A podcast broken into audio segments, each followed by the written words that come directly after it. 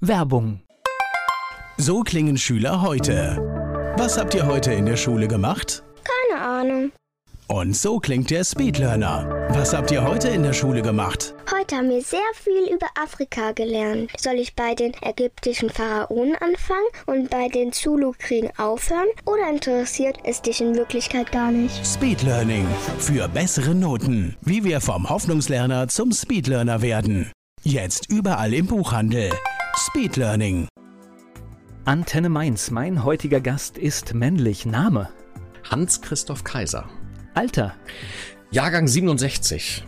Oh, ganz geschickt hier kaschiert. Geburtsort? Nein, ich muss rechnen mittlerweile.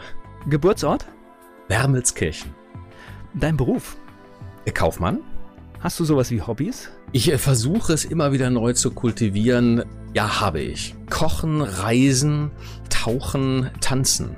Oh, das ist eine ganze Menge, ne? Oh, da haben wir auch schon wieder Gesprächsstoff, sehe ich gerade. Gibt es sowas wie ein Lebensmotto?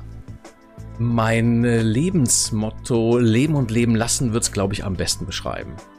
Die Menschen, die mit dir zusammenarbeiten, was meinst du, was sagen die über dich? Was macht dich aus? Woran erkennt man dich? Ich denke, Zuverlässigkeit wäre vielleicht ein Merkmal, was man herausheben könnte. Mein Gast hier bei Antenne Mainz, Hans-Christoph Kaiser.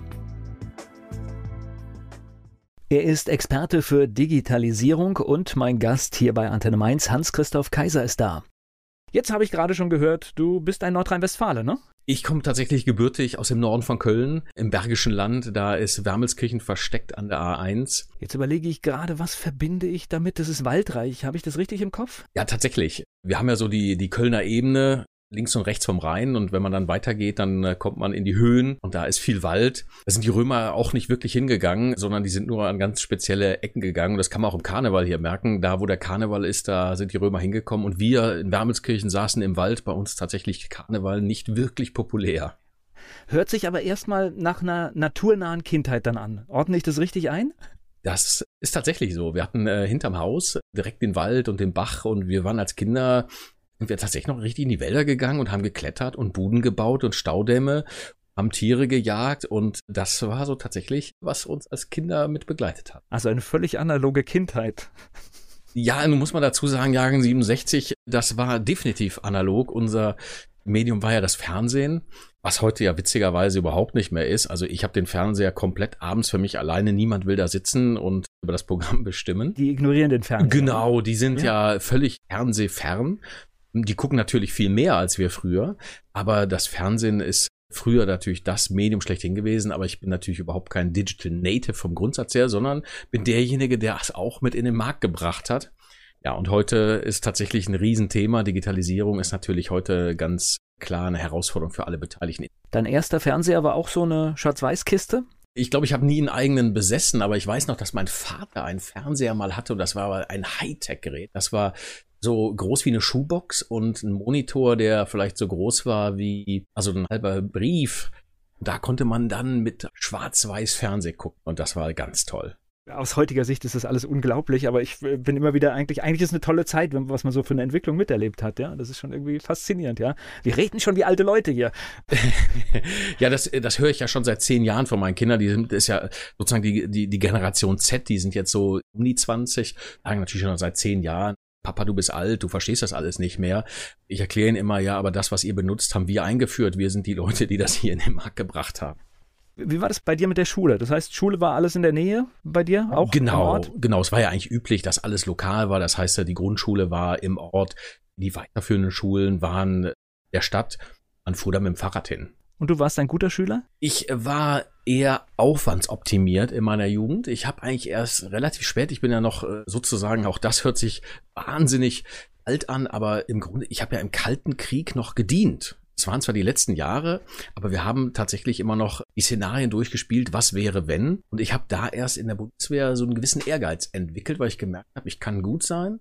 Und da habe ich dann so einen Trigger bekommen zu sagen, wenn ich gut sein kann, will ich auch gut sein. Gleich geht's weiter im Gespräch mit Hans-Christoph Kaiser.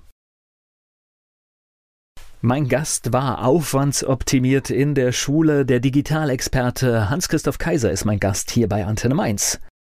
Also aufwandsoptimiert bedeutet wirklich das Notwendigste gemacht. Ich konnte mich gut durchmogeln, aber am Ende, wenn es drauf ankam, war die Performance da und dann passte das auch alles. Das heißt, nach der Schule, jetzt höre ich Bundeswehr, wusstest du sofort, wo das hingehen soll? Oder war dann die Bundeswehr vielleicht auch ganz attraktiv, um zu sagen, jetzt kommt erst mal was? Naja, ich war jetzt nicht wirklich heiß darauf, als 18-Jähriger zur Bundeswehr zu gehen. War ja auch noch so ein Gewissenskonflikt, Dienst an der Waffe, macht man das, macht man das nicht. Und ich habe mich da auch intensiv mit auseinandergesetzt und versucht dann irgendwie einen guten Mittelweg zu finden. Und bin dann zu den Sanitätern gegangen und habe gesagt, ihr könnt mich hinschicken, wohin ihr wollt. Ah, Hauptsache Sanitäter. Und das haben die dann auch dankend gemacht und haben mich dann nach Hamburg geschickt.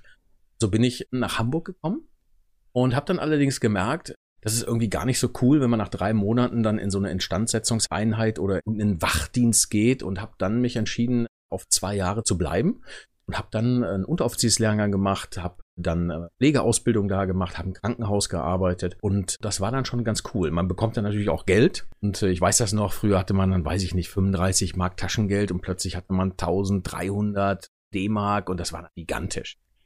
Aber ich habe dann auch gemerkt nach zwei Jahren, jetzt musst du aber auch gehen, sonst macht das was mit dir. Aber ich glaube, die Wehrdienstzeit war auch, glaube ich, zu dieser Zeit 67, 68, das war ziemlich lang. Also das waren sowieso, glaube ich, 18 Monate oder sowas. Ja, 15 waren es zu meiner oder Zeit. 15, ja. Genau, danach wurde es nochmal hochgesetzt und dann wieder runtergesetzt. Also man wusste ja zu dem Zeitpunkt noch gar nicht, dass dann 89 die Grenzen aufgehen. Also das war ja alles nicht wirklich präsent. Ich bin eigentlich so gerade, ich war 87, 88 da. Was kam denn danach?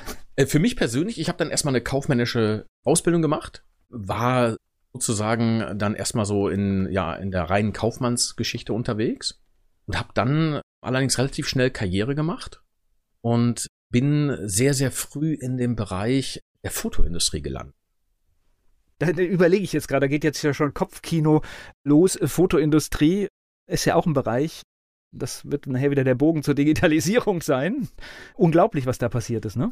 Das ist tatsächlich mein Einstieg in die Digitalisierung gewesen. Ich bin da eingestellt worden, das war der Marktführer für chemische Entwicklungen zu Hause, also für Profifotografen, die ihre Bilder jetzt nicht mehr ins Labor bringen mussten, sondern die zu Hause entwickeln konnten in ihrem, ja, in ihrem Studio. Und die waren Marktführer, um mal so ein Gefühl zu geben, 14 Monatsgehälter. Man hat eigentlich nicht bestellt da, sondern man durfte bestellen und man bekam mitgeteilt, wann man die Geräte bekommt. Also so gut ging denen da. Und als ich da anfing, hatte ich erst so ein Projekt, das war relativ unbedeutend. IPLA kam aus Amerika wieder von der PMA Show, das war die führende Show für die Fotoindustrie in den USA. Hat so einen kleinen schwarzen Block auf meinem Schreibtisch gelegt, hat gesagt, guck dir das mal an. Das setzt dich wahrscheinlich nicht durch, aber guck mal. Und ich hatte an diesem Tag, ich weiß das noch wie heute, hatte ich die erste Compact Flashkarte in der Hand. Die erste digitale Speicherkarte. Und das war so ein einschneidender Moment, der mich für mein restliches Leben wohl begleiten wird. Hat sich ja nicht durchgesetzt, ne? ja, ich war dann interessanterweise beim Geschäftsführer und der hat mir das auch nochmal bestätigt, hat gesagt, er hätte es im Handelsblatt gelesen, die digitale Fotografie setzt sich nicht durch, weil die ist viel zu schlecht. Und jetzt muss man vielleicht so einen kleinen Querverweis, der drängt sich mir gerade nochmal so auf. Als ich meine Ausbildung gemacht habe, gab es, das war ein sehr großes Unternehmen, also ein Konzern, gab es eine ganze Abteilung, ein Großraumbüro, in dem nur Damen saßen, die Schreibmaschine schrieben. Und man hat damals gesagt, als die ersten PCs aufkamen, das setzt sich niemals durch, das ist nicht gut genug. Dann haben die Schreibmaschinenhersteller angefangen und haben ihre Schreibmaschinen verbessert und haben diesen Impuls aufgenommen, haben dann Display reingebaut, man konnte dann Texte sozusagen wie Blöcke ablaufen lassen. Und ja, Standardspeicher kann ich mich doch dann erinnern, gab es tatsächlich auch in Schreibmaschinen. Das heißt, irgendein Blocksatz, der immer wieder vorkam, war dann im Prinzip abgespeichert und konnte mit einem Knopfdruck quasi abgerufen werden. Ganz genau. Und man hat dann damit im Grunde das Thema PC erledigt gehabt. Und das war ja auch eine ganze, einige Jahre ging das so weiter. Und dann hat man plötzlich gemerkt, dass die PCs eine Eigenleben entwickelt haben, was man nicht mehr bedienen konnte und vor allem, und das scheine dann für die Unternehmen wie Olivetti und Triumph, Adler und wie sie alle hießen. Und so ist das eigentlich auch bei der digitalen und analogen Fotografie gewesen. Am Anfang war das natürlich, ich sag jetzt mal eine Spielerei, die Kameras waren schlecht, man konnte ja kaum was sehen auf den Bildern, das waren ja nur grobe Pixel, aber man war irgendwie auch ein bisschen begeistert, dass es überhaupt funktioniert. Und ich habe dann angefangen zu missionieren, muss man sagen wir sind dann in den Fachhandel gegangen und haben versucht, die Fachhändler davon zu überzeugen, diese digitale Fotografie mit in ihr Sortiment aufzugehen. Ich bin damit zu Vertrieblern, also so richtige Handelsvertreter durch Köln und durch Nordrhein-Westfalen gezogen und wir sind dann in die Geschäfte rein, haben mit den, den Eigentümern gesprochen und haben versucht, die zu überzeugen, diese digitale Fotografie aufzunehmen. Das hat meistens nicht funktioniert, sondern es war mehr so eine Glaubens- und Generationssache, wo man gesagt hat, die Jüngeren, also die gesagt haben, doch, das hört sich spannend an, dafür bin ich offen, während die Älteren gesagt haben, das wird nichts. Und gleich geht's weiter im Gespräch mit Hans-Christoph Kaiser hier bei Antenne Mainz. Ganz früh ist er in das Thema Digitalfotografie eingestiegen. Hans-Christoph Kaiser ist heute Experte für Digitales und mein Gast hier bei Antenne Mainz. Naja, ist natürlich im Rückblick ist es immer leicht, sich auch ein bisschen darüber lustig zu machen, aber es bietet sich natürlich bei solchen großen Fehleinschätzungen auch an. Aber was ich halt immer bei diesen Sachen nie verstanden habe, ich weiß nicht, vielleicht ist es auch eine Typenfrage. Ich weiß, als ich das das erste Mal digitale Fotografie gesehen habe, das waren schreckliche Bilder, gebe ich zu, aber die Faszination, ich mache das Bild, ich kann es jetzt sofort sehen und entscheiden, ob das gut ist oder nicht. Also den Effekt habe ich sofort verstanden. Ja, du warst ja auch einer der Jungen und Wilden zu dem Zeitpunkt. Und das ist wirklich auch eine Generationsfrage, die Offenheit für neue Technologie, denn aus dem Blick des Status Quo war das einfach nur unfassbar schlechte Qualität. Ein gutes Fotobild, es hatte Schärfe, da war das natürlich einfach nur Schrott. Wir haben dann tatsächlich auch ein bisschen was verkauft und man hat dann auch gemerkt, nee, das ist eigentlich ganz nett, sollen die mal machen und ich weiß das noch wie heute. Man hat mich dann aus dem Haupthaus, ich hatte da eigenes Büro, was in meinem Alter gar nicht mal so üblich war zu dem Zeitpunkt, war ja schon ehrgeizig und dann hat man so rausgenommen und hat hinter dem Lager gab es ein ganz großes Büro. Hatte das vorher noch nie gesehen. Und zwar musste man sich erstmal durch Spinnenweben hindurch wühlen. Und das war aber ziemlich groß. Das war ein Großraumbüro von, da konnte man bestimmt zehn Leute reinsetzen, entsprechend vermufft, mit einem Geschäftsführer, den man schätzte, aber dem man auch nochmal einen Platz gegeben hat wo er sich nochmal austoben konnte. Und da saßen jetzt wir zwei in diesem riesengroßen Büro mit dieser kleinen Speicherkarte und fingen an, die Mission digitale Fotografie in den deutschen Markt zu bringen, als einer der absolut ersten. Aber finde ich, hört sich nach einer schönen Aufgabe an. Aber die Einteilung jetzt, also wie du das Büro beschreibst und die Personalbesetzung, zeigt halt, wie viel Glauben man im Unternehmen daran hatte. Genau, das spiegelte das exakt wieder. Wir haben dann tatsächlich losgelegt. Das Glück war, dass dieser Geschäftsführer, es gab also drei einen kaufmännischen, einen technischen und den Marketinggeschäftsführer und dieser Marketinggeschäftsführer war jetzt mit dabei und der blühte richtig auf. Der war, obwohl das generationsmäßig jetzt nicht sich anbot unbedingt oder so eng zusammenlag, aber der hat sich da richtig reingehängt. Er hat alle Kontakte, die er hatte, aktiviert. Und der erste Kunde sozusagen, den wir mit in Deutschland vertrieben haben, war die Firma Lexa, ein neues Startup aus den USA und haben dann in Deutschland Lexa auf den Markt gebracht, sind dann auf Messen gegangen und die haben uns ein Budget gegeben. Das war dann auch wirklich viel Geld und da haben wir dann wirklich aus dem Vollen geschöpft und diese Technologie in den Markt gebracht. Und trotzdem mussten wir neben den schönen Presseberichten, neben der schönen PR-Arbeit dann aber auch, mussten die Leute vor Ort überzeugen und wir kriegten mehr und mehr Aufträge und dann haben wir auch den ersten eingestellt, den zweiten eingestellt. Also wenn ich sage einstellen, die sind dann sozusagen aus dem klassischen Bereich rübergekommen. Der Mann der Qualitätssicherung war plötzlich bei uns im Vertrieb und so entwickelte sich ein Team, was immer größer wurde. Gleich geht's weiter im Gespräch mit Hans-Christoph Kaiser. Im Thema Digitalfotografie war er von Anfang an mit dabei. Hans-Christoph Kaiser, Digitalexperte, mein Gast hier bei Antenne Mainz. Das hört sich für mich aber nach einer total tollen Chance an. Das heißt, du hast ja Digitalisierung tatsächlich von Anfang an begleiten dürfen. Ich wusste nicht, dass das Digitalisierung ist zu dem Zeitpunkt, sondern ich wusste nur, ich hatte hier diesen kleinen schwarzen Kasten, da stand übrigens, also vier Megabyte. Wenn wir heute sagen 16 Gigabyte, das ist sozusagen der Standard, dann sich da dann entwickelt hat. So kam natürlich dann wirklich auch ein zum anderen, die Dynamik wurde immer größer. Und ich merkte dann auch, wir sind hier auf eine Goldgrube gestoßen. Die waren auch umkämpft. Es äh, gab natürlich auch Wettbewerb und Preise waren immer ein Thema auch. Aber ich bin so tatsächlich von den ersten Tagen, also 1999, so muss das gewesen sein, bin ich in die Digitalisierung damit eingestiegen aus der Fotogeschichte heraus. Wobei wenn man jetzt mal zurückguckt, Das Wesentliche der dritten industriellen Revolution ist ja die Entwicklung des Mikroprozessors. Ein Mikroprozessor mit einem Speicherplatz. So, jetzt interessiert mich, was ist denn mit dem alten Geschäftsmodell, mit der bisherigen Fotografie geworden? Ich habe das bis zu einem gewissen Punkt mit begleiten können, also persönlich. Ich bin dann, das war auch neu für mich, ich bin dann vom amerikanischen Führer Memorex abgeworben worden und habe dann in den USA gearbeitet, habe dann den Geschäftsführer in den USA berichtet. Also die europäische Zentrale war in London, habe aber direkt an den amerikanischen Geschäftsführer berichtet. Das war eben neu für mich, nicht mehr nur in Deutschland zu arbeiten, sondern jetzt plötzlich auch zu reisen nach Frankreich, nach Italien, quer durch die ja, europäischen Staaten. Hast du trotzdem noch mal einen Blick auf das alte Unternehmen geworfen? Ich habe das später gemacht und habe noch mal zur Kenntnis genommen, was jetzt zum damaligen Zeitpunkt schon nicht unbedingt in der Luft lag, aber im Nachhinein irgendwie auch in der Natur der Sache liegt, haben natürlich als chemischer Fotografenhersteller irgendwann an dem Punkt, wo es immer weniger wurde. Und irgendwann unterschreitest du die kritische Masse und dann wird's halt auch schwierig. Und das Unternehmen kam auch in die Schieflage. Man hat sich dann wieder berappelt und kam wieder auf die Beine und dann kam die Finanzkrise 2008. Habe das äh, tatsächlich dann auch nur aus der Ferne mitbekommen, weil zu dem Zeitpunkt war ich schon wieder von einem anderen Marktführer abgeworben worden, nämlich vom europäischen.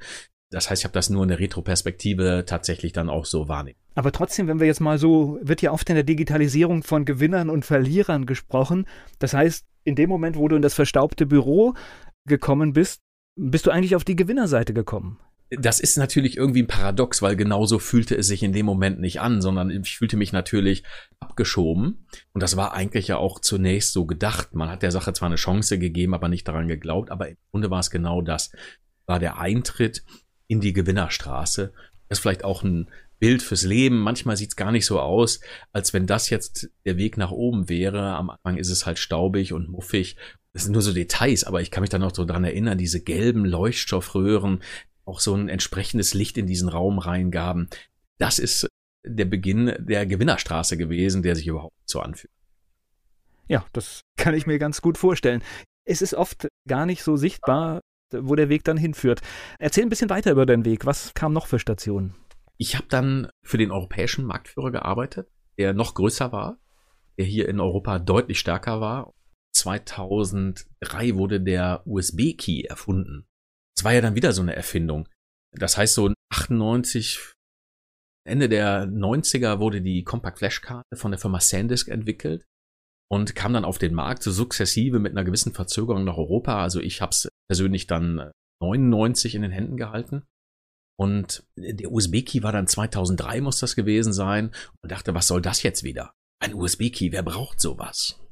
Und wir sind dann nach Israel geflogen, haben den Erfinder dort kennengelernt, äh, Dov Moran, der ihn entwickelt hat und haben dann auch wieder verstanden, es ist auch ein Teil der Digitalisierung und der gehört mit dabei und haben dann diese mit vertrieben. Mittlerweile muss man sagen, vielleicht erinnerst du dich da noch dran, früher an den Kassen in jedem Lebensmittelgeschäft, also jedem größeren Lebensmittelgeschäft, an der Kasse immer so drei Farben. Fuji, Aqua und Kodak. Stimmt. Gelb, mich, ja. Gelb, Rot und Grün. Also das Gelb sehe ich jetzt und da ist irgend noch so ein bunter Streifen drauf gewesen. Genau. Sie ist also direkt vor mir, ja. Man konnte jetzt so langsam sehen, wie die Filme, die man dort immer kaufte, das nahm immer mehr ab. Das heißt, so große Firmen wie eine Aqua, die dann irgendwann Insolvenz angemeldet haben, Kodak-Film, dass der verschwinden könnte, das war ja außerhalb der Vorstellungskraft. So ein bisschen wie Gibt es ein Leben ohne Schlecker? Und die Antwort darauf lautet ja. Denn wer dann in der Entwicklung nicht mitkommt, der ist dann halt irgendwann tatsächlich abgehängt, weil der Markt hatte dann mittlerweile auch ganz selbstverständlich, so wie wir es heute im Grunde auch haben, irgendwann kommt dieser Punkt, wo alles ganz selbstverständlich benutzt wird, wo man am Anfang gar nicht sicher war, ob sich das wirklich durchsetzt. Ja, und ich habe dann in meiner Funktion dann tatsächlich die ganze Welt bereist. Ich habe in 20 Ländern gearbeitet. Und gleich geht's weiter im Gespräch mit Hans-Christoph Kaiser. Mit dem Digitalisierungsexperten Hans-Christoph Kaiser spreche ich hier bei Antenne Mainz. Hast du im Bereich der Digitalisierung, jetzt haben wir gerade gesagt, einmal auf der Gewinnerseite, hast du auch mal die andere Seite erleben dürfen? Ja, das ist natürlich so eine Seite, die man immer versucht zu vermeiden, das ist die Verliererseite. Und auf der anderen Seite sind die Seiten im Nachhinein natürlich auch durchaus mit die spannendsten.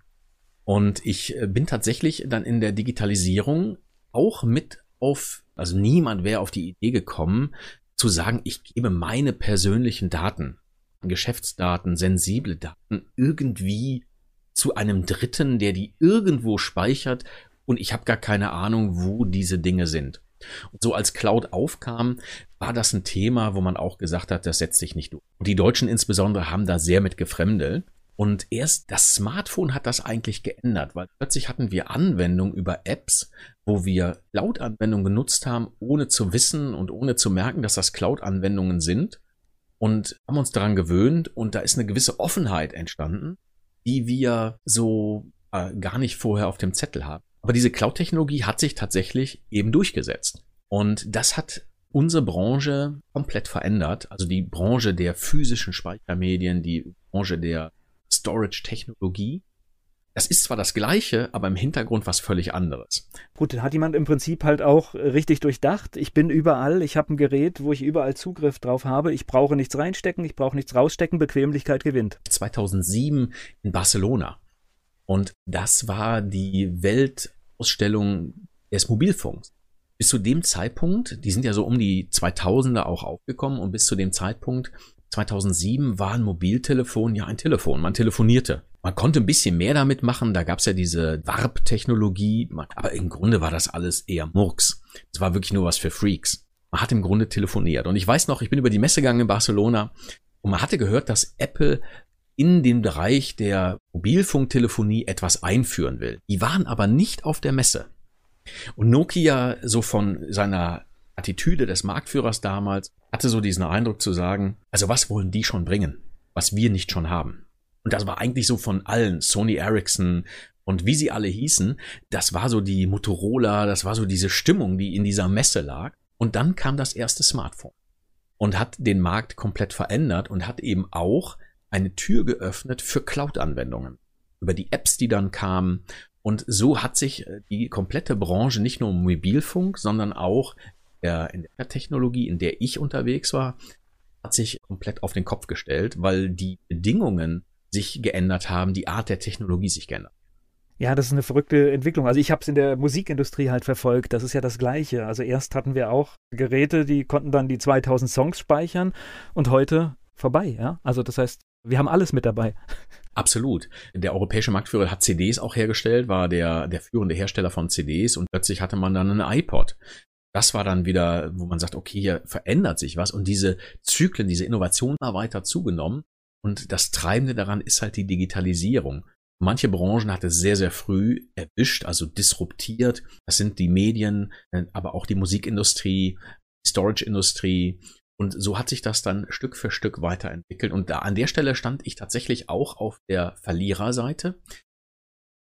Ich glaube, es ist auch, wenn man in dieser Entwicklung also man hat ein gutes Produkt, das hat jahrzehntelang funktioniert. Ich glaube, da tut man sich auch schwer, darüber nachzudenken, wie kann man es zerstören. Das liegt nicht in unserer Natur, tatsächlich. Warum sollte man etwas zerstören, was funktioniert, wo andere, die nichts haben, einfach drüber hinweggehen können und etwas entwickeln, was dann mein Geschäftsmodell tatsächlich. Aber das, das ist im Prinzip, das beschreibt dann schon eigentlich das Thema, in das wir jetzt hier reinkommen. Du hast irgendwann gesagt, ich habe jetzt hier eine Riesenexpertise, ich habe Dinge mitgemacht, ich muss eigentlich mehr draus machen.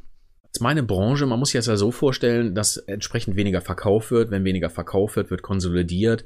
Das heißt, man spart Kosten. Das heißt, man schrumpft sich gesund auf eine Größe, die eigentlich unbedeutend ist. Da bleiben dann immer ein paar Leute, die noch für eine gewisse Zeit, sag ich mal, so ein Restgeschäft betreuen. Und ich habe mir dann in der Zeit überlegt, wie kann es für mich weitergehen? Jetzt bin ich ja Kaufmann vom Grundsatz her. Ich könnte natürlich irgendwie anderes machen.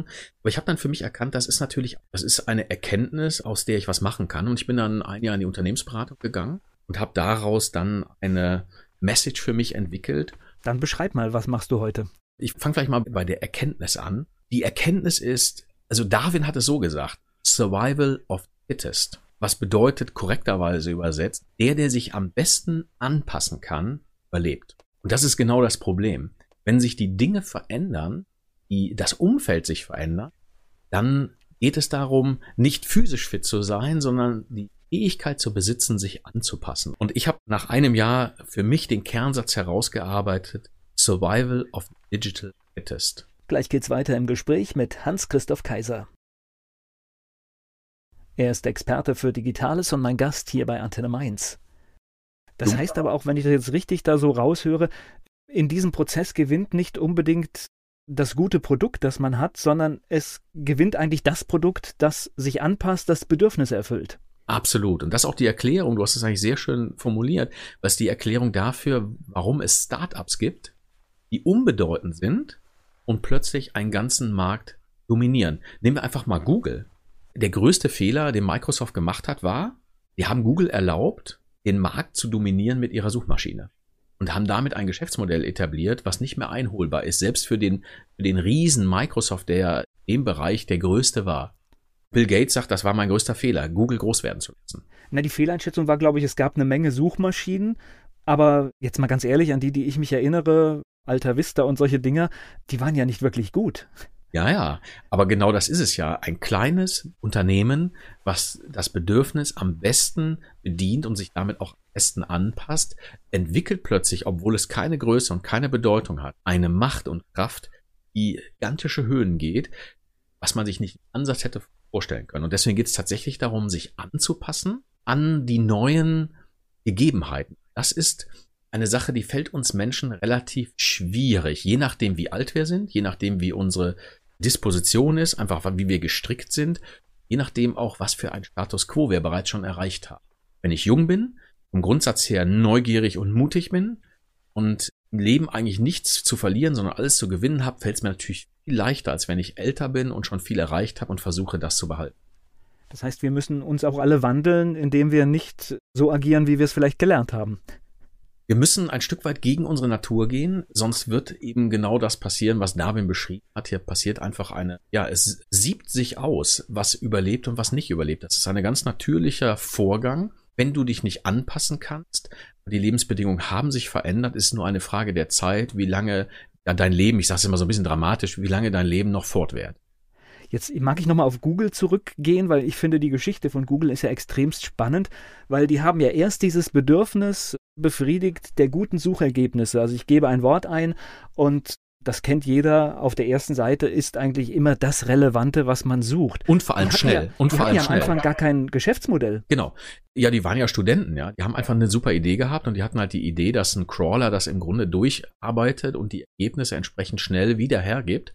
Die Sachen sind relevant und wenn man was eingibt, fängt das nicht erst an zu suchen. Und diese Art, jetzt muss ich sagen, technisch äh, kann ich das nicht sehr gut beschreiben, weil das natürlich auch wirklich intelligent ist, was sie da gemacht haben und genial ist. Diese Art des Nutzererlebnisses, ich gebe was ein und bing kommen relevante Ergebnisse sofort heraus, das war natürlich mega stark. Tun wir uns da in der Wirtschaft hier allgemein dann vielleicht auch schwer, dass wir manchmal jetzt vielleicht Dinge machen müssen, wo der geschäftliche Prozess, das heißt also der Prozess, wie wir das Geld verdienen, vielleicht auch noch gar nicht da ist?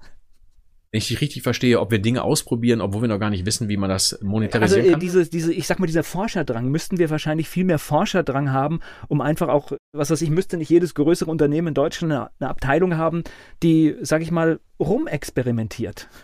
Ja, vom Grundsatz ist das so. Wir haben ja sowieso, sag ich mal, diese RD-Abteilung, Research and Development. Also da geht's ja genau darum, dass man forscht oder auch die Fraunhofer-Institute, die versuchen, die Forschungsergebnisse in reale Anwender Szenarien zu übersetzen. Wir sind da durchaus aufgestellt und auf der anderen Seite muss man einfach feststellen, dass Leute sind, die da durchaus unkonventioneller, mutiger und auch dezidiert herangehen. Also Silicon Valley arbeitet mit Sicherheit nicht so wie wir Deutschen.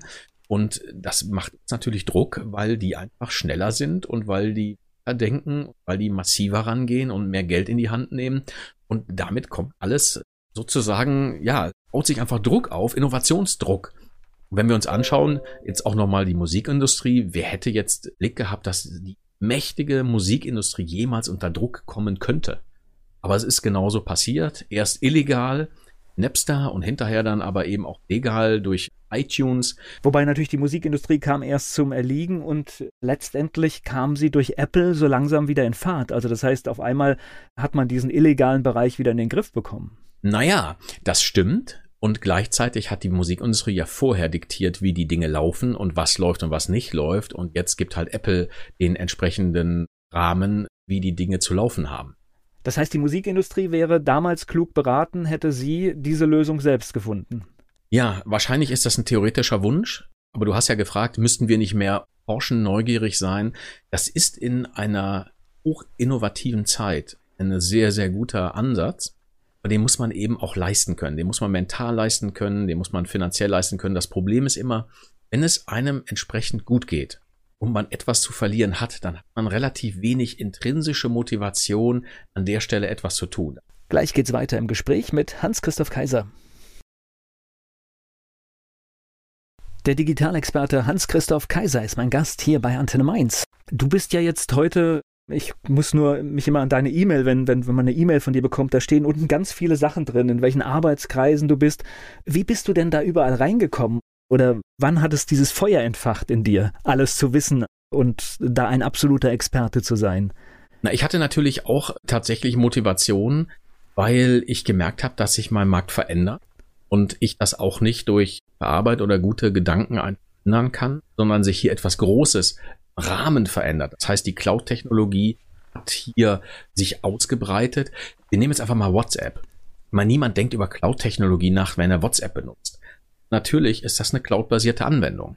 Und so ist das eben auch, wenn ich meine Bilder bei Amazon hoch. Das sind Cloud-basierte Anwendungen. Und ich habe äh, gemerkt, muss mich hier tatsächlich jetzt auch nochmal neu erfinden im Sinne von mich anpassen, digital fit sein, mich anpassen und erkennen, was hier passiert. Und die Frage ist natürlich, was macht man dann?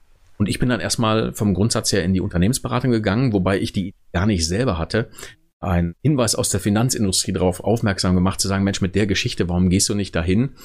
Machst da was draus? Mir überlegt, es macht eigentlich Sinn und bin dann in die Unternehmensberatung gegangen, habe das aufgearbeitet, habe mich erkannt, okay, es ist tatsächlich so, es ist nicht die Größe, es ist nicht Vergangenheit, sondern es ist dieses Anpassen an die neuen Rahmenbedingungen. Und das ist sozusagen meine Mission heute. Gestalte den, den Wandel, gestalte den digitalen Wandel. Und damit bin ich unterwegs, helfe Führungskräften, Organisationen, Unternehmen, diesen digitalen Wandel anzugehen, Strategien zu entwickeln, umzusetzen und vor allem auch die Mitarbeiter mitzunehmen. Wenn ich das so sage, dann muss ich sagen, das war mein Kerngeschäft und mit der Pandemie hat sich das auch noch mal ein Stück weit verändert. Na, ich wollte gerade ein Stichwort aufnehmen, weil du hast gesagt, das rechtzeitige Anpassen, die rechtzeitige Veränderung. Und ich glaube, Corona ist jetzt ein schönes Beispiel. Viele haben jetzt in den letzten Wochen gemerkt, da stimmt was bei mir nicht. Mir fällt die Präsenz weg. Ich kann irgendwie, ja, was weiß ich, sei es mein Wissen, sei es mein Produkt nicht mehr vorstellen.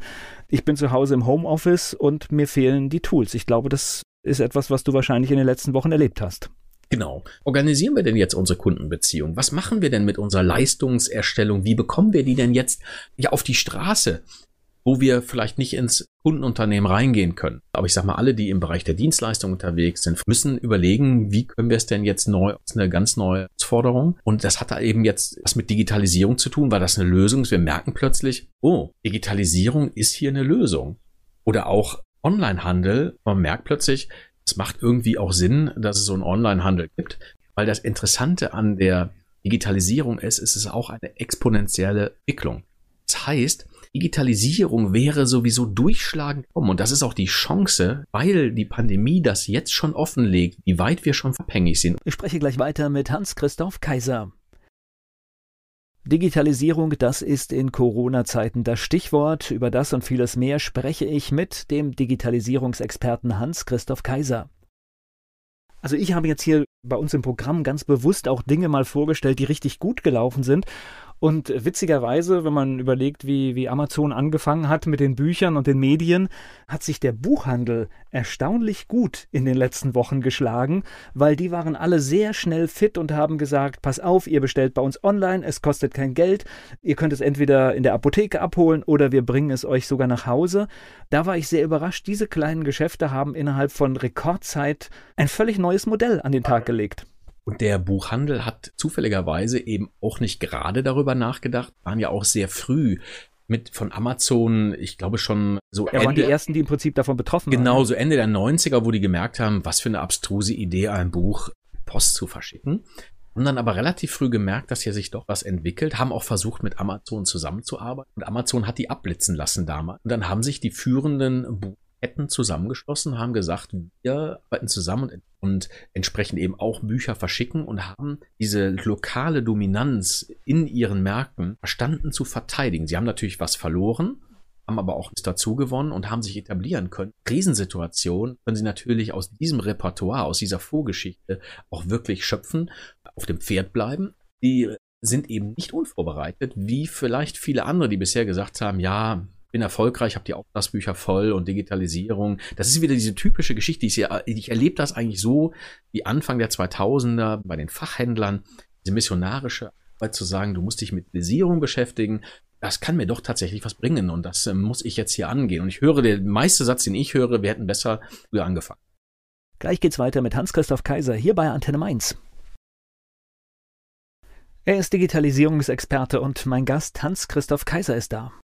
Digitalisierung. Das heißt, wie läuft das jetzt? Ich bin Unternehmer, ich bin vielleicht, wir nehmen mal so einen Solo-Selbstständigen, die jetzt ja auch gerade oft erwähnt werden, der bisher war beim Kunden, hat dort Beratungsleistung erbracht und ist dann wieder nach Hause gefahren und jetzt stellt er fest, ich kann nicht mehr zum Kunden fahren oder der Kunde will mich gar nicht sehen im Moment und ich habe nichts. Das heißt, der muss jetzt schleunigst anfangen. Ja, aus meiner Praxis, das ist jetzt äh, tatsächlich so die, die, die tägliche Arbeit. Deswegen habe ich auch gesagt, vor Corona ging es eigentlich darum, es nochmal bewusst zu machen, denen zu helfen, zu sagen, hey, ihr braucht eine Digitalstrategie oder wenn ihr schon eine habt, was habt ihr denn für eine? Seid ihr schon in der Umsetzung und vor allem nehmt ihr eure Mitarbeiter mit, weil wir wissen ja aus dem Change Management, gerade wenn die Mitarbeiter nicht mitmachen, dass dann Projekte scheitern und diese Quote ist sehr hoch, die liegt so bei 70 Prozent, also rund zwei Dritteln. Und das war die Arbeit vor Corona und jetzt geht es eigentlich ganz konkret darum, tatsächlich, du kannst deine Leistung jetzt nicht mehr erbringen. Vertriebler, der fährt zu seinen Kunden hin, kann er jetzt so nicht. Ist halt jetzt die Frage, wie organisiert man das neu? Und da müssen halt neue Tools her, neue Ideen her. Nehmen jetzt einfach mal die Videokonferenz. Das ist ein Tool, das haben wir schon 2005 eingeführt, haben da schon die ersten WebEx Videokonferenzen gemacht. Ist es aber wieder verschwunden. Heute ist das halt ein wesentliches Tool, Kunden sehr einfach und sehr gut zu sprechen. Aber jeder, der das schon mal gemacht hat, das fängt an mit, wo steht die Kamera? Und man merkt diese Distanz und man muss sich da erst ein Stück weit dran gewöhnen, muss das auch lernen. Und das sind jetzt so Themen. Und die Videokonferenz wird, glaube ich, in Zukunft ein gängiges Mittel sein. Also, weil ich glaube, das, was ich jetzt in meinem Umfeld erlebe, Früher hätten wir uns zu einem Termin verabredet, heute sagen wir, ach, lass uns doch schnell mal 15 Minuten das in der Videokonferenz machen. Und ich sehe jetzt für mich den Vorteil, und das jetzt lokal beschränkt, ja, das hat sonst drei Stunden gedauert und es dauert jetzt 20 Minuten. Klasse. Das ist, glaube ich, der Vorteil, den wir jetzt einfach so ganz live merken, wo wir sagen, das ist doch eine super Sache. Ich muss nirgendwo hinfliegen. Natürlich. Du bist jetzt beim großen Beispiel, du bist jetzt zum Beispiel, dass eine Lufthansa nicht mehr dahin kommen wird, wo sie wahrscheinlich vorher war. Ja, bei der Lufthansa sitzen natürlich eine Menge schlaue Leute in der Chefetage und die haben das natürlich sofort erkannt. Haben gemerkt, sie gehen ja ungefähr von einem Drittel aus, der nicht wieder zurückkommt. Und man merkt einfach, wenn man in der Praxis ist, dass man nicht überall hinfliegen muss. Und wenn wir jetzt noch die ganze Nachhaltigkeitsdiskussion mit aufnehmen, dann macht das sogar auch äh, ressourcentechnischen Gründen macht das ganz viel Sinn. Natürlich, wir einen Kickoff machen und irgendwo etwas, wo, wo es um Beziehungen geht, dann kann das das nicht ersetzen, nicht mal im Ansatz ersetzen. Aber es gibt ganz viele ergänzende Teile eines Prozesses, den man super auf Videokonferenzen auslagern kann. Nun kann die Lufthansa ja auch mit der Situation so umgehen, dass sie sagt, okay, Mobilität ändert sich und ich passe meine Angebote auch zukünftig auf diese neuen Gegebenheiten an. Im Grunde ist es ja auch eine Art von Disruption. Das heißt, das Geschäftsmodell der physischen Präsenz wird durch eine virtuelle Präsenz, die technisch möglich geworden ist, durch Vernetzung, entsprechende Software und Hardware. Hier verändert sich was und tatsächlich muss eine Lufthansa sich auch darüber Gedanken machen, ah, wo stehen wir heute? Das ist ja relativ leicht noch zu verstehen, aber die spannendere Frage ist ja, wo entwickelt sich das noch hin? Und was bedeutet das für unser Geschäftsmodell, für unsere Geschäftsgröße? Das ist zum Beispiel auch eine Frage der Digitalisierungsstrategie. Gleich geht's weiter im Gespräch mit Hans-Christoph Kaiser. Hans-Christoph Kaiser ist mein Gast hier bei Antenne Mainz. Wir haben über Dinge wie Smartphone und vieles weitere zum Thema Digitalisierung gesprochen und darin ist er Experte. Naja, und ich bringe es jetzt wieder auf das Smartphone zurück. Natürlich kann ich auch heute noch sagen, ich brauche kein Smartphone, aber wenn ich dann überlege, was ich mit meinem Smartphone für tägliche Erleichterungen habe, dann nehme ich es dann doch gerne in Anspruch. Naja, du wirst halt irgendwann, also ich kann mich ja, der so ein bisschen so in meinem Jahrgang ist, kann sich daran erinnern, als die ersten PCs aufkamen, haben meine Eltern gesagt, beschäftigen wir uns nicht mehr. Das brauchen wir nicht wenn ich mir überlege, wie viel Computer die schon gekauft haben, von damals bis heute. Und sie waren deutlich schneller bei der Übernahme oder Aufnahme von Handys und Smartphones, dann wird halt das Display ein bisschen größer gestellt, aber die WhatsAppen heute genauso. Und wir müssen einfach dranbleiben. Smartphone ist ja eine, wer hätte das jemals gedacht, dass wir alle, wir sind ja selber alle die digitalen Revolutionäre. Warum? Wir machen ja Amazon groß. Wir machen ja Google groß, weil wir mit unseren Smartphones diese ganzen Sachen auch benutzen und damit Geschäftsmodelle dieser neuen digitalisierten Player, wir befeuern die ja. Und das, obwohl wir durchaus auch kritische Einstellungen zu dem Absolut. haben. Ne? Das ist ja, das ist ja das Witzige eigentlich. Also das heißt, jeder sagt, oh, Amazon, Arbeitsbedingungen, dies und alles, aber trotzdem ist schnell bestellt. Absolut. Das ist also eine ambivalente Situation. Wir machen Google groß, weil wir so unfassbar viel unser Handy benutzen, unseren Computer, unser Tablet benutzen und machen diese Firmen zu den größten und ganz stärksten. Kommen wir nochmal zu den kleinen Selbstständigen. Lässt sich jedes Modell, das es heute gibt in der analogen Welt, lässt sich alles digitalisieren? Also pauschal würde ich sagen, nein. Und pauschal würde ich sagen, wir müssen überlegen, ja, wie kann es denn gehen, bis zu welchem Grad? Mal ein Beispiel. Ein Bestatter wird nie digital bestatten können. Und auf der anderen Seite kann man natürlich auch überlegen, inwieweit man Dinge zum Beispiel mit Übertragungen einen Rahmen schaffen kann, das vielleicht sogar Sinn macht. Das hört sich für mich jetzt eher abstrus an, aber wenn also ich habe witzigerweise, also jetzt muss ich gerade mit einem Beispiel aus einem befreundeten Unternehmer, der ist in der Videobranche und wegen Corona sind Bestattungen sehr klein gerade im Genau. Moment. Der filmt im Moment Bestattungen, damit alle, die nicht teilnehmen können, diesen Moment nachvollziehen können. Und ich gehe jetzt noch mal einen Schritt weiter. Wir haben eine Beschränkung. Dann würde ein digitales Modell aussehen, obwohl, wie gesagt, das fühlt sich für mich genauso fremd jetzt an, aber man muss ja diese Gedanken einfach mal denken. Dann wird live gestreamt. Die Beerdigung ist auch live dabei. Kann live Anteil nehmen. Die, die wollen und schalten sich dann dazu. Man könnte ja auch weiter überlegen, dass jemand in einem ganz anderen Land beerdigt wird. Wobei auch das hört sich natürlich ethisch völlig verwerflich an, aber wir müssen natürlich auch überlegen, dass immer wenn ich Brautschuh oder Beerdigung sage, steigen die Preise. Eine Beerdigung ist nicht günstig. Natürlich wird da auch Geschäft gemacht. Das ist auch ein Geschäftsmodell. Und da kann man natürlich auch überlegen, dass zum Beispiel ein Zuschalten durchaus auch Geld kostet. Aber jetzt sind wir hier gerade, weil wir, wir zucken jetzt so einen Moment bei, bei Dingen, über die man spricht. Ist das aber vielleicht tatsächlich auch einer der Grundbausteine für digitalen Erfolg, dass man diese Denkverbote, dass man die einfach mal beiseite schiebt und wirklich sagt, was geht, was kann ich machen? Und dann einfach auch schaut, was ist ethisch vertretbar, aber dass man einfach erstmal keine Blockaden hat. Das ist sehr spannend, was du sagst, weil ich merke das bei mir selber, wenn ich das so ausspreche, das ist jetzt spontan einfach, habe ich noch nie drüber vorher nachgedacht, fällt mir jetzt einfach in dem Gespräch hier ein, dass du natürlich innerlich gewisse Restriktionen hast, wo du sagst, das ist ja pietätslos. Das kann man doch nicht machen. Das geht doch nicht. Das haben wir auch so noch nicht gemacht. Und trotzdem muss man eigentlich genau das machen, was du gerade gesagt hast.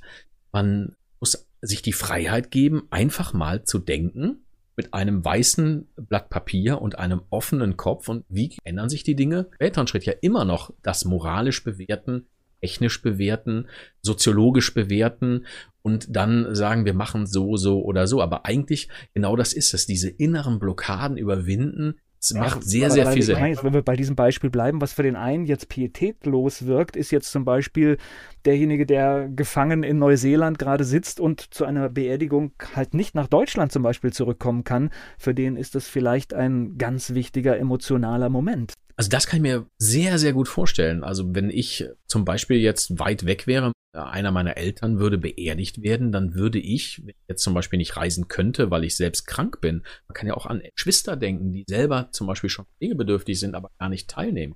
Dann wäre es doch eine schöne Sache, teilnehmen können, und zwar nicht als Film im Nachhinein, sondern wirklich teilnehmen können und in Anteilnahme und Trauer einfach das mit begleiten können. Also das könnte ich mir tatsächlich es macht ganz viel Sinn für mich, wenn ich darüber nachdenke. Gleich geht's weiter im Gespräch mit Hans-Christoph Kaiser. Hans-Christoph Kaiser, mein Gast hier bei Antenne Mainz. Wenn wir so ein bisschen in die Zukunft schauen, was wird jetzt nach dieser Corona-Zeit, was wird sich in Deutschland verändert haben?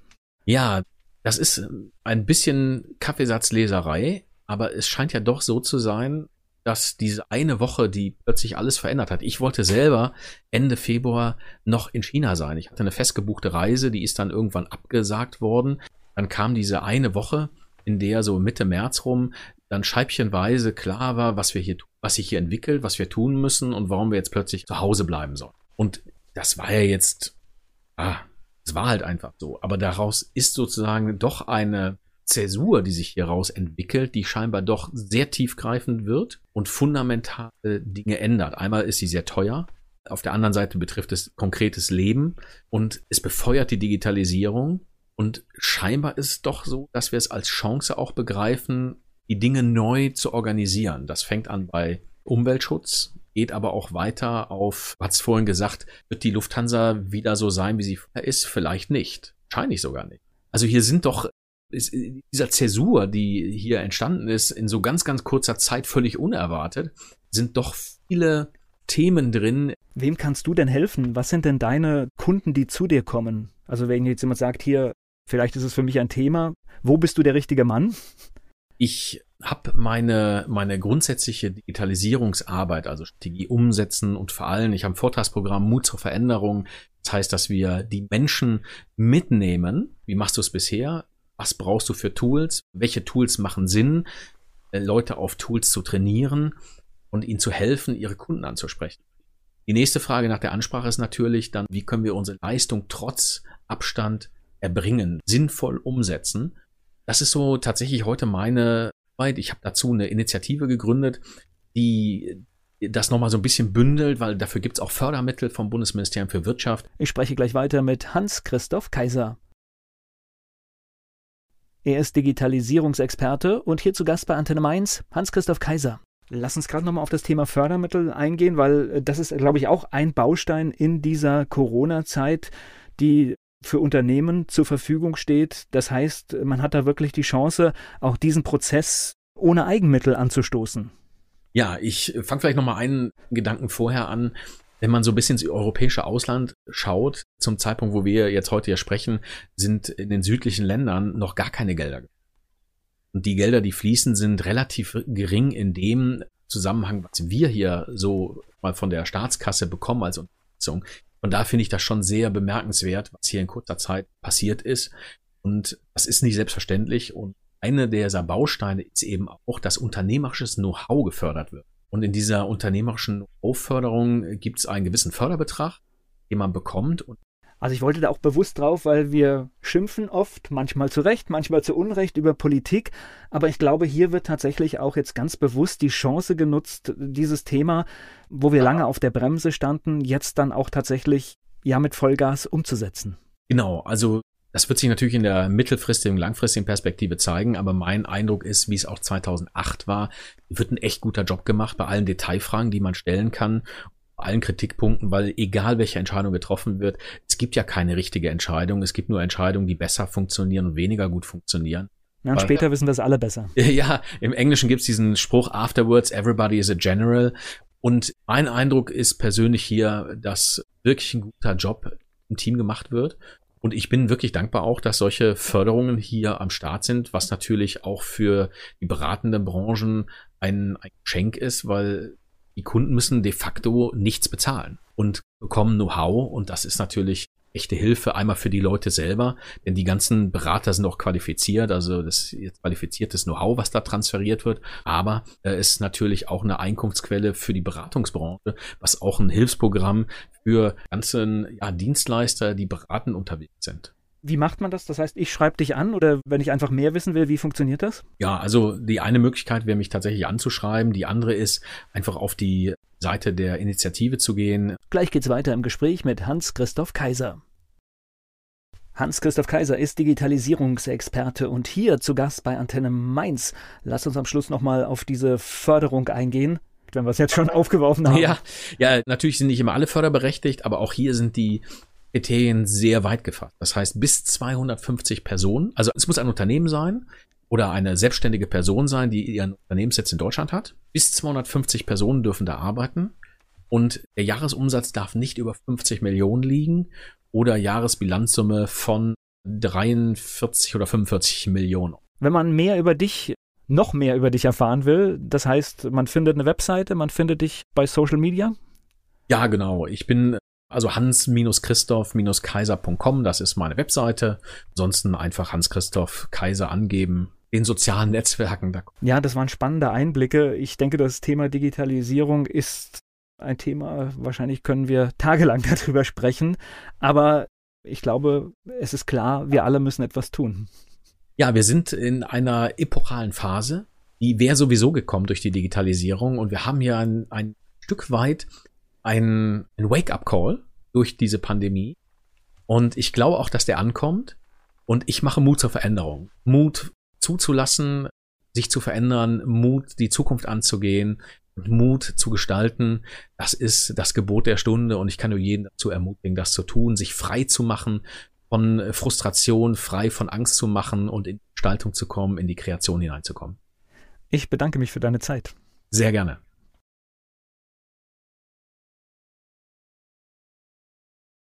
Werbung. So klingen Schüler heute. Was habt ihr heute in der Schule gemacht? Keine Ahnung.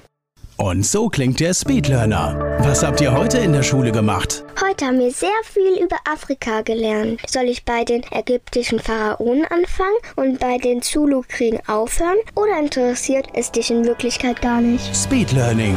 Für bessere Noten. Wie wir vom Hoffnungslerner zum Speedlearner werden. Jetzt überall im Buchhandel. Speedlearning.